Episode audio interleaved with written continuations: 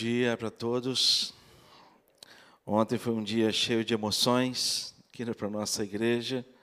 Dia de alegria, dia de festa, dia de celebração.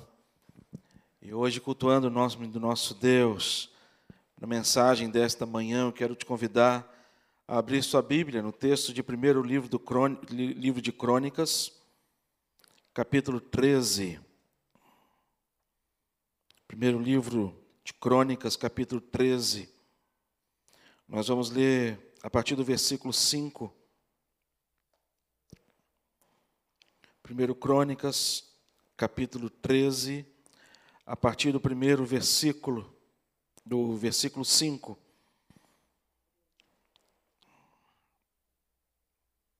Diz assim a palavra do Senhor: Reuniu, pois, Davi a todo Israel, desde Sior do Egito até a entrada de Amate, para trazer a arca de Deus de Kiriat Jearim. Então Davi, com todo Israel, subiu a Baalá, isto é, a Kiriat Jearim, que está em Judá, para fazer subir dali a arca de Deus, diante da qual é invocado o nome do Senhor, que se assenta acima dos querubins. Puseram a arca de Deus num carro novo e levaram da casa de Abinadab, e Uzai e Aiô guiavam o carro. Davi e todo Israel alegraram-se perante Deus com todo o seu empenho, em cânticos, com harpas, com alaúdes, com tamborins, com símbolos e com trombetas. Quando chegaram à eira de Quidom, Estendeu usar a mão à arca para assegurar, pois os bois tropeçaram. Então a ira do Senhor se acendeu contra Uzá e o feriu por ter esse estendido a mão à arca e morreu ali perante Deus. Desgostou-se Davi, porque o Senhor irrompera contra Uzá, pelo que chamou aquele lugar de Pérez Uzá até o dia de hoje. Temeu Davi a Deus naquele dia e disse: Como tirarei a minha arca de Deus? Pelo que Davi não trouxe a arca para si, para a cidade de Davi, mas fez levar à casa de Obed-Edom, o geteu. Assim ficou a arca de Deus com a família de Obed-Edom, três meses em sua casa, e o Senhor abençoou a casa de Obed-Edom e tudo o que ele tinha. Vamos orar. Pai, de maneira muito especial, pedimos que o Senhor fale ao nosso coração, através da instrumentalidade do Teu Santo Espírito, e que sejamos, ó Pai, edificados, transformados e vivificados pela Tua palavra. Oramos assim, Pai, em nome de Jesus. Amém. Amém. Todos nós temos projetos de vida. Cada um o seu projeto de maneira particular. Mas todos nós desenvolvemos sonhos, projetos. Davi aqui ele tinha um projeto de transportar a arca do Senhor, a arca da aliança, até Jerusalém. E quando Davi ele resolve transportar a arca da aliança, a arca da aliança era muito mais do que um simples utensílio decorativo. Não era um utensílio decorativo. A arca da aliança não era um, um utensílio tão somente de cunho religioso que ia ornamentar uma parte do templo. Nós estamos aqui com o nosso templo, todo ele ornamentado com flores. A intenção de Davi não era ornamentar o templo. A arca da aliança, ela representava para o povo de Israel o poder de Deus. Representava o poder de Deus. Porque a arca da aliança, ela representava a presença de Deus no meio do seu povo. Deus ele não poderia se manifestar pessoalmente ao seu povo. Eu tenho certeza que havia um desejo no coração de Deus, e o desejo do coração de Deus era que Deus se manifestasse ao seu povo, assim como ele se manifestou no Antigo Testamento, lá no início da história, da nossa história, no início lá do Gênesis, quando Deus ele apresentava a, a Adão e Eva a cada dia. Deus conversava com seus filhos. Deus falava com eles a cada manhã. E aí, quando a gente olha para esse texto, a gente percebe que este mesmo Deus, ele não poderia mais se manifestar presencialmente no meio do seu povo. No entanto, que quando Moisés ele subia ao monte para poder falar com Deus, havia uma grande nuvem que cobria a, o monte onde Moisés estava, para que Moisés não pudesse ver a face de Deus. Nós sabemos da história do profeta Isaías, quando ele vive aquela experiência, quando ele fala com Deus e Deus fala com ele, ele fica tremendamente apavorado, porque ele sabia que ele ia morrer. Porque ele sabia que o nosso Deus é santo, santo, santo, e ele não tinha uma vida pura ao ponto de ver a face de Deus.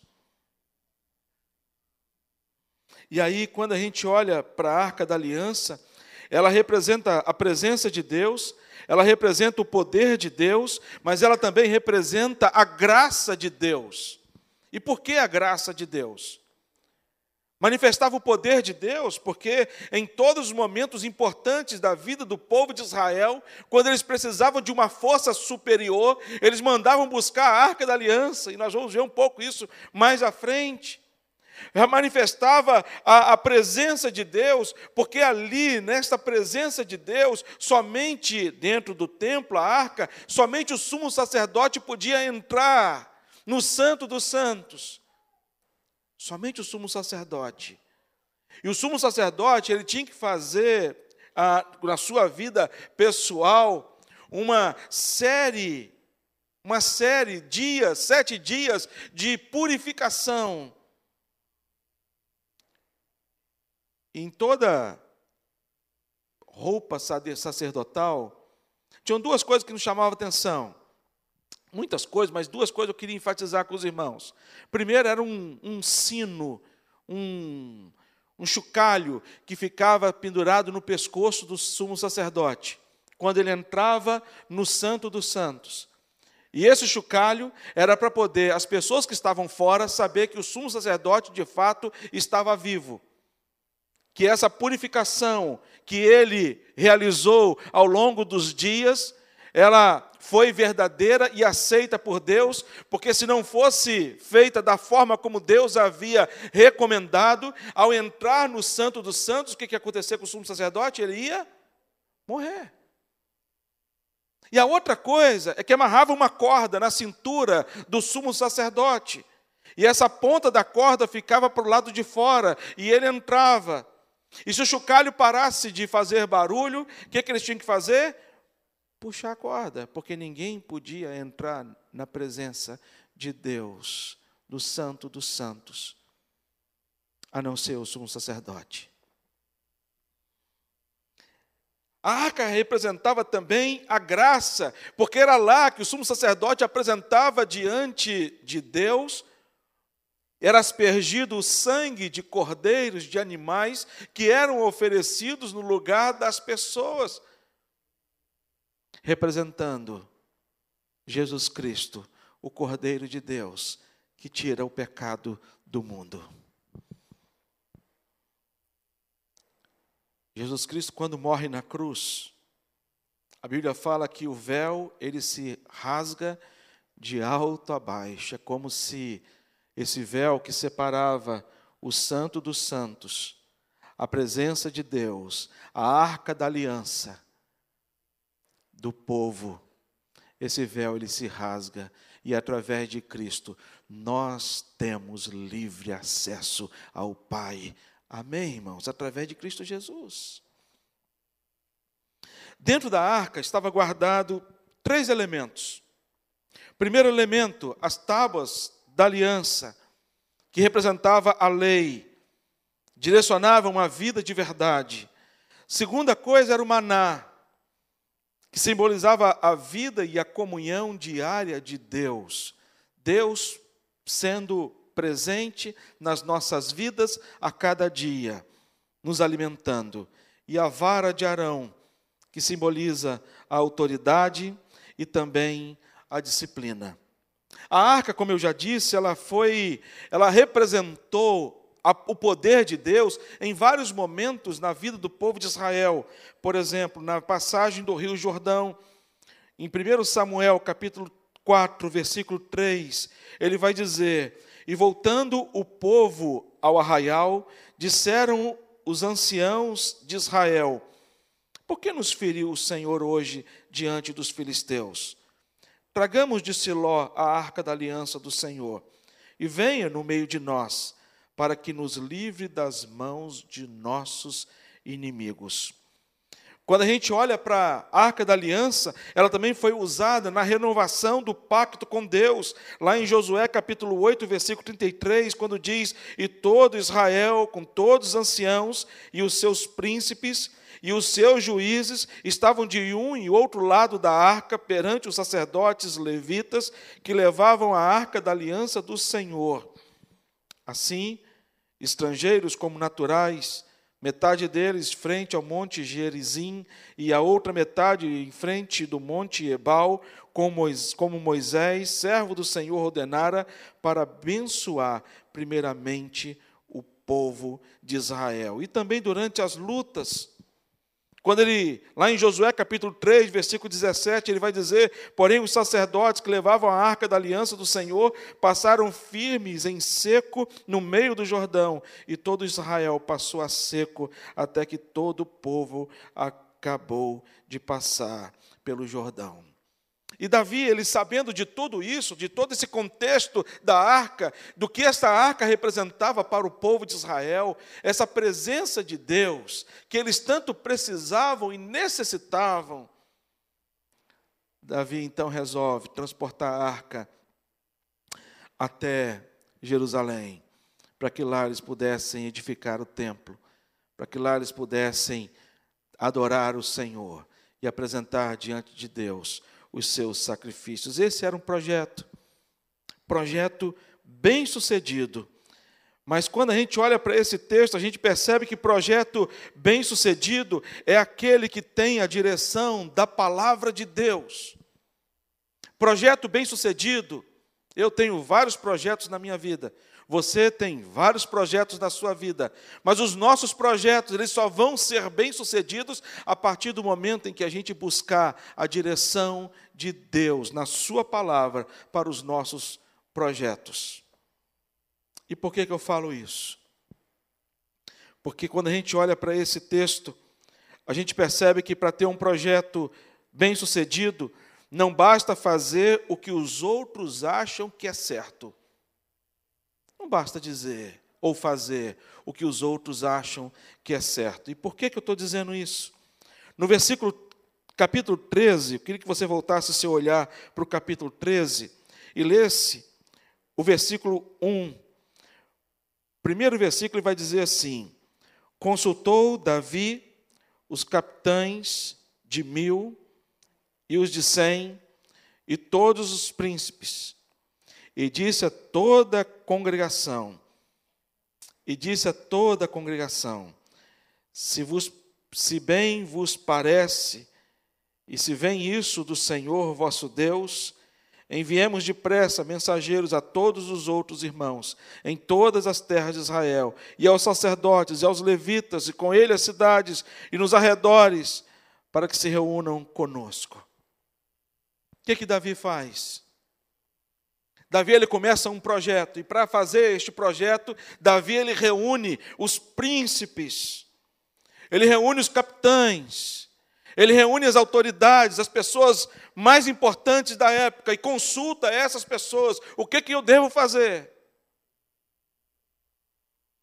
Ele não apenas reúne as pessoas, mas ele chega pra, para a população, para o povo, e reúne o povo, e chega para o povo e fala assim: Povo, nós vamos então transportar a arca da aliança. Nós temos um projeto e eu quero pedir para vocês a orientação para este projeto.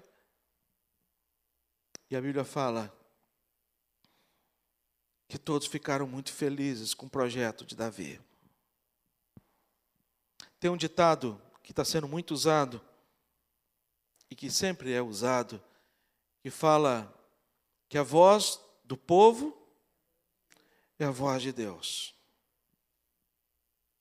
Mas esse ditado ele é errado. Porque Deus só tem uma voz. E a voz de Deus é a sua palavra. Nada mais do que isso. A gente vive numa sociedade que tenta educar a gente a uma nova cultura. A gente vive numa sociedade onde tenta trazer para a gente um novo modelo de vida. A gente vive numa sociedade em que ela investe na educação das nossas crianças, das nossas crianças. E se nós, pais, não acordarmos para a necessidade da gente educar as nossas crianças na palavra de Deus, se nós, pais, não acordarmos a sermos boca de Deus ao coração dos nossos filhos, eles ouvirão a sociedade que está ensinando para eles ensinando o que é ser homem, o que é ser mulher, ou o que não é ser nada.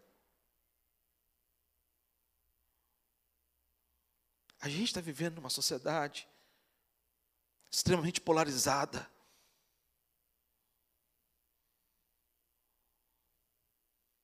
E isso tem refletido dentro das nossas igrejas. Que você não tem mais o direito de se posicionar. Que você não tem mais direito de se posicionar contra essa sociedade, a este modelo. Porque eles estão dizendo para nós: olha, a voz do povo é a voz de Deus. E nós, como igreja, temos que dizer: Deus só tem uma voz, e a voz de Deus é a palavra de Deus, e mais nada. Mais nada, queridos. Davi, ele consultou os capitães de mil, de cem, de todos os príncipes. E ele então fala: Se bem vos parece, Versículo 2 ele vai dizer: Se bem vos parece, e quantas vezes, diante dos projetos nossos, tem coisas que parecem até serem boas, mas nem sempre são. Aqui Davi, ele, em vez de buscar a direção de Deus e a palavra de Deus, e a gente aprende que para um projeto bem sucedido, não basta apenas fazer o que outros acham que é certo, mas também não basta fazer o que eu acho que é certo. Não basta fazer aquilo que você acha que é certo. No versículo 7, ele vai dizer que Davi ele colocou a arca da aliança num carro novo, em cima de um carro. Botou, pegou os bois, selou os bois, não sei se é selar o nome, mas amarrou a corda lá na, nos bois, prendeu na carroça, botou a arca da aliança em cima da carroça. E o texto vai dizer que eles saíram afora, louvando, bendizendo o nome de Deus, numa grande, sabe, uma grande marcha E ali com vários instrumentos.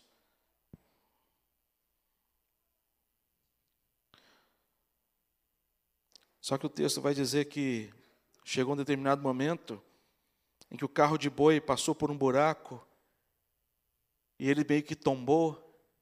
A arca da aliança tendeu a cair, ela não caiu. E o texto fala que Uzá, ele estendeu a mão para tocar na arca, para poder segurar. A intenção era boa. A intenção de usar foi uma das melhores intenções do mundo, e talvez se eu tivesse no lugar dele, teria feito o mesmo. A arca da aliança tentou, sabe, balançou para cair, e ele, na mesma hora, estendeu a mão para poder proteger a arca da aliança. E o texto fala que Deus feriu Uzá e feriu de morte. Porque esse não era o projeto de Deus.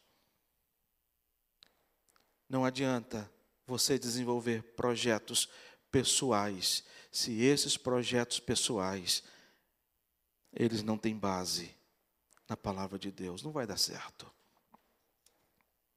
Por isso que projetos bem-sucedidos não basta eu fazer o que eu acho que é certo. Usar achou que era certo fazer, mas ninguém podia tocar na arca da aliança. Projeto bem-sucedido é aquele que a gente se dispõe a buscar diante da palavra de Deus a direção para esse projeto. Por isso, mas pastor, onde é que está o erro disso tudo? Colocar o carro em cima do carro, a arca de cima do carro de boi. Qual foi o erro? Usar com toda boa intenção, estendeu a mão para poder a arca não cair. Onde é que está o erro disso? O erro disso que está registrado em Êxodo, capítulo 25, versículos de 13 a 15. Quando Deus estabelece a forma e a maneira de se carregar a arca da aliança na arca da aliança, ele vai dizer: farás também varais de madeira, varais de madeira, de acácia, e os cobrirás de ouro. Meterá os varais nas argolas ao lado da arca. Cada lado da arca tinha argola. Os varais tinham ser de acácia, banhado a ouro. Esses varais eles tinham que atravessar a arca. E aí o que, que vai fazer? Para levar por meio deles a arca. Os, varão, os, var, os varais ficarão nas argolas e não se tirarão dela. Como é que deveriam ser transportada a arca da aliança? Através dos levitas, colocar a arca da aliança no ombro, o outro no outro ombro, um outro no outro canto, quatro homens ou seis homens para poder suportar o peso da arca. E eles sim carregarem a arca da aliança. Desta forma que a arca deveria ser carregada. Esse é o projeto. Esse é o projeto de Deus. Não basta fazer o que os outros acham que é certo, não basta fazer o que eu acho que é certo. Basta obedecer. Segunda coisa que a gente aprende nesse texto, diante de, de projetos bem-sucedidos, são projetos que nós temos a determinação de não desistir deles. Davi aqui ele se vê diante de uma situação difícil. E a Davi no seu coração ele não desiste do seu projeto, apesar dos erros quando no versículo 13, na parte, no capítulo 13, versículo 10, na parte A, vai dizer que Deus se irou a ponto de estender a mão contra Uzá. Apesar dos erros, e quantas vezes nós erramos nos nossos projetos, Quantas vezes nós projetamos alguma coisa e aquilo foge do nosso controle ou foge do nosso planejamento, e aí bate no coração de todos um desespero, e muitos até desistem e param no meio do caminho. Mas Davi não. Davi ele continuou, apesar dos erros, apesar das perdas, apesar das perdas. Este período que a gente tem vivido, período de pandemia, quantas perdas nós tivemos? De pessoas tão queridas nossas, pessoas tão próximas. Creio que todos nós perdemos entes queridos nesse período dessa pandemia. E que essas perdas elas não venham trazer nenhuma nenhum sentimento de derrota ou frustração ou sentimento de desistência diante de projetos pessoais que nós temos. Apesar do desânimo, o texto do versículo, capítulo, versículo 11 vai dizer que desgostou-se Davi. Davi ele se desgosta diante dessa desse fato, diante do projeto que ele tinha. Toda alegria ela foi desfeita em tristeza. Todos os cânticos foram parados. Toda a caminhada, eles pararam. Pararam de cantar, os instrumentistas pararam de louvar, todo mundo parou e começaram a perguntar: o que, que nós vamos fazer? Mas havia no coração dele um desejo de não parar. E aí a gente olha para um momento muito especial que é o versículo 14. O projeto bem-sucedido é aquele que nós temos e devolvemos e devotamos ao Senhor a verdadeira adoração.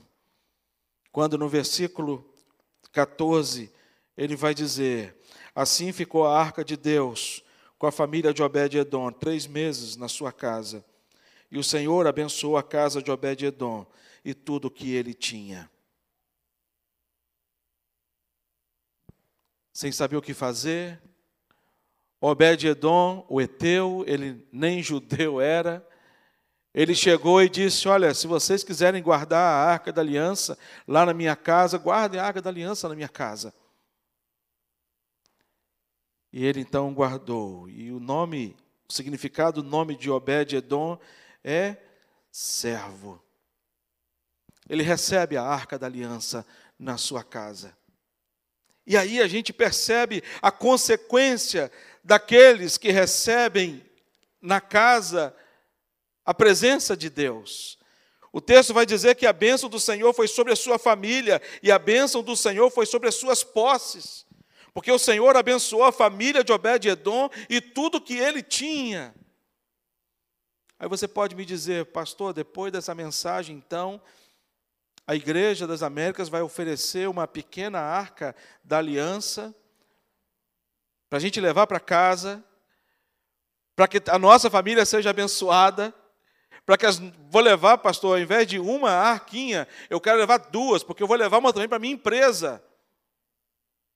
Porque eu vou colocar lá na minha empresa a arca da aliança, e essa presença de Deus, ela vai abençoar todas as coisas que eu tenho, não apenas a minha família, mas também tudo que eu tenho.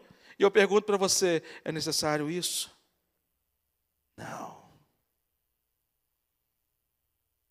Aí você pode dizer, mas espera aí, como é que não vamos fazer então? E a resposta é simples. Quando Jesus ele diz lá em Apocalipse: Eis que estou à porta e bato. Se alguém ouvir a minha voz se alguém ouvir a minha voz, se alguém abrir, eu entrarei e cearei com ele. Nós não precisamos levar nada físico para nossa casa, mas nós podemos levar espiritualmente Jesus Cristo no nosso coração. Nós não precisamos mais da arca. A arca ainda está sendo procurada por muitos arqueólogos. Tem muita gente procurando esta arca da aliança. E não é para encontrar Deus. É para poder encontrar. Porque tem um valor inestimável. Mas o valor inestimável somos nós que podemos, não precisamos mais ir até Jerusalém ou ir até São Paulo para visitar o templo. Porque o templo no Novo Testamento, através de Cristo Jesus, passou a ser uma construção não feita por homens, mas uma construção feita por Deus, que sou eu e você. Onde essa presença de Deus ela se faz aonde essa presença de Deus, ela representa o quê? O poder de Deus. Então, aonde você estiver, o poder de Deus está sendo manifestado através da sua vida. Você crê nisso? Ah, deixa eu perguntar para você. Quais são os seus projetos? E dos seus projetos, quais são os desafios? Ou nos seus projetos, qual foi a vez, qual foi o momento em que você chegou para você mesmo e falou assim: olha, já coloquei fim no meu projeto, porque não dá, não tenho condições. E eu vou dizer para você: você não precisa desta arca da aliança para poder levar, para que os seus projetos sejam destravados, porque o próprio Deus está presente na sua vida. E através de você há o poder de Deus e a manifestação deste poder pela graça do Senhor Jesus Cristo. Sabe, irmãos, a gente precisa voltar para o Velho Testamento. Não apenas o poder de Deus, mas a graça de Deus está presente. Porque você pode dizer, pastor, comecei o projeto todo errado. Comecei tudo errado. Mas o nosso Deus é aquele que faz novo todas as coisas. É aquele que nos dá a condição para vivermos sempre sempre um recomeço. E a minha oração é que esta presença de Deus inunde a sua vida. E que esta presença de Deus possa ser percebida aonde quer que você vá. Aonde quer.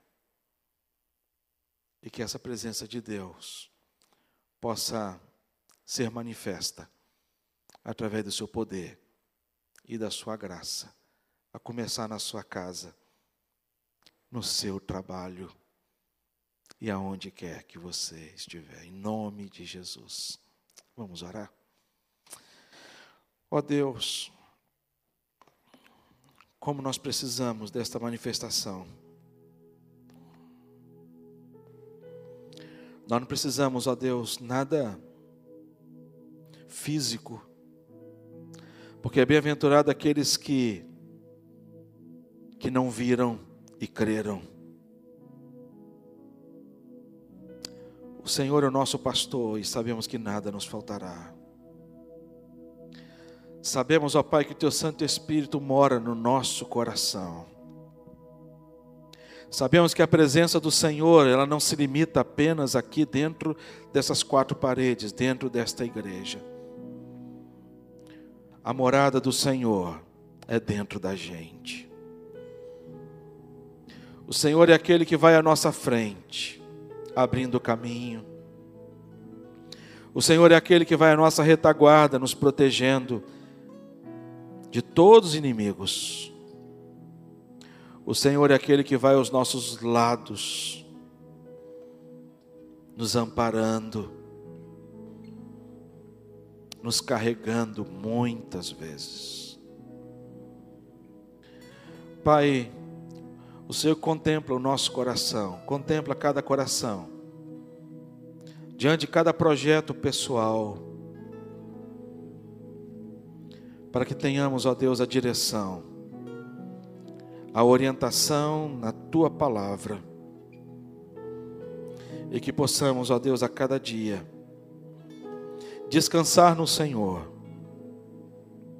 e saber que o Senhor tem cuidado de nós. Pedimos a Deus por pessoas queridas nossas que estão em tratamento de saúde, pela vida do Senhor Francisco. Pedimos a Deus o consolo do Senhor, Pai, sobre tantas vidas, de maneira especial pela família do Reverendo Carlos lá do Espírito Santo, Baixo Guandu, pastor que foi chamado à tua presença, abençoa a sua família, consola e conforta a família e a igreja. E sustenta-nos, ó Deus, pela tua graça e pelo teu amor. em nome de Jesus. Amém.